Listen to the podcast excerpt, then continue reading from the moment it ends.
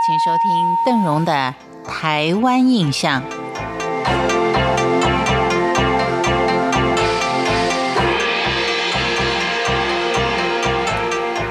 在今天的节目当中，我们要继续完成西罗老街的介绍。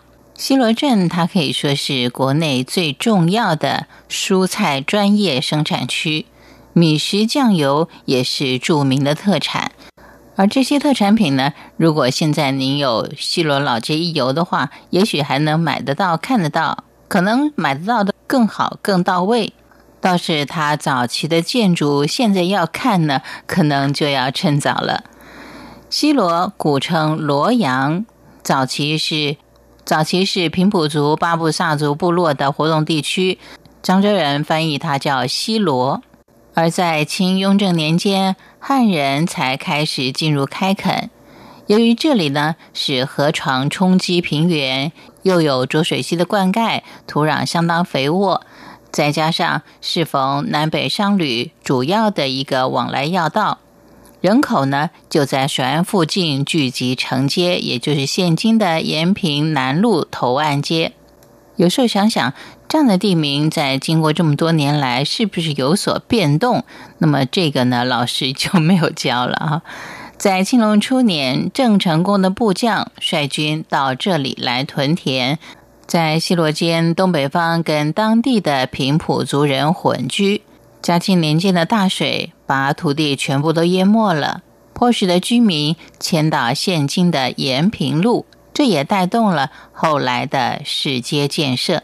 全盛时期的西罗是水陆货物交流的重镇，往来的商旅可以说是络绎不绝。热闹的延平路上，店家跟东市场为南北货的交易场所，旅社、茶店、酒家充盈市面，那种繁荣的景况是我们现在很难加以想象的。接下来的时间有限，所以呢，我们先来看看西罗镇上设计清雅的街屋。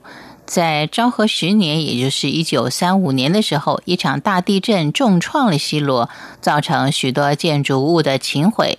随后，日本人就进行所谓的街区改正计划，当时称之为二通的延平路，就是市街改革的重心。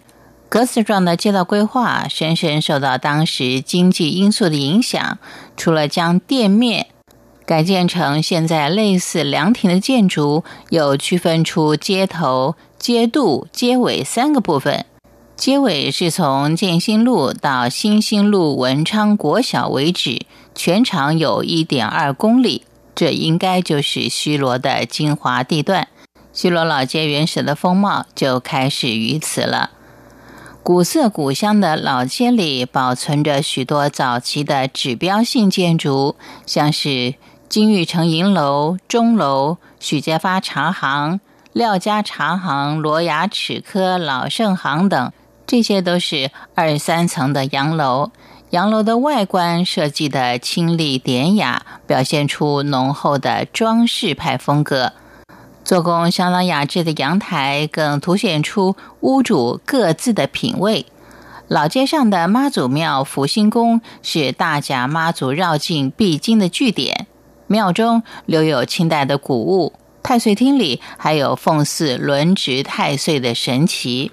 而现今的西罗社区景观有新旧之分，新农路西以北与新兴路以东。它是属于旧街区，三级古迹正文书院跟三阁鱼池坐落在这里。兴隆西路以南跟兴隆跟新兴路以西是从化区，多半都是住宅跟文教用地，交通相当的便利。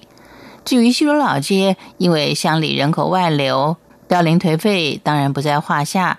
但虽然它的光芒不在。只要能够妥善运用镇里的文化资源，记录下这一段鲜明开拓的奋斗历史，应当就是一份值得珍惜的瑰宝了。以上是老街专辑介绍当中建筑与酱油齐名的西罗老街。感谢您的收听，台湾印象，我们下回见。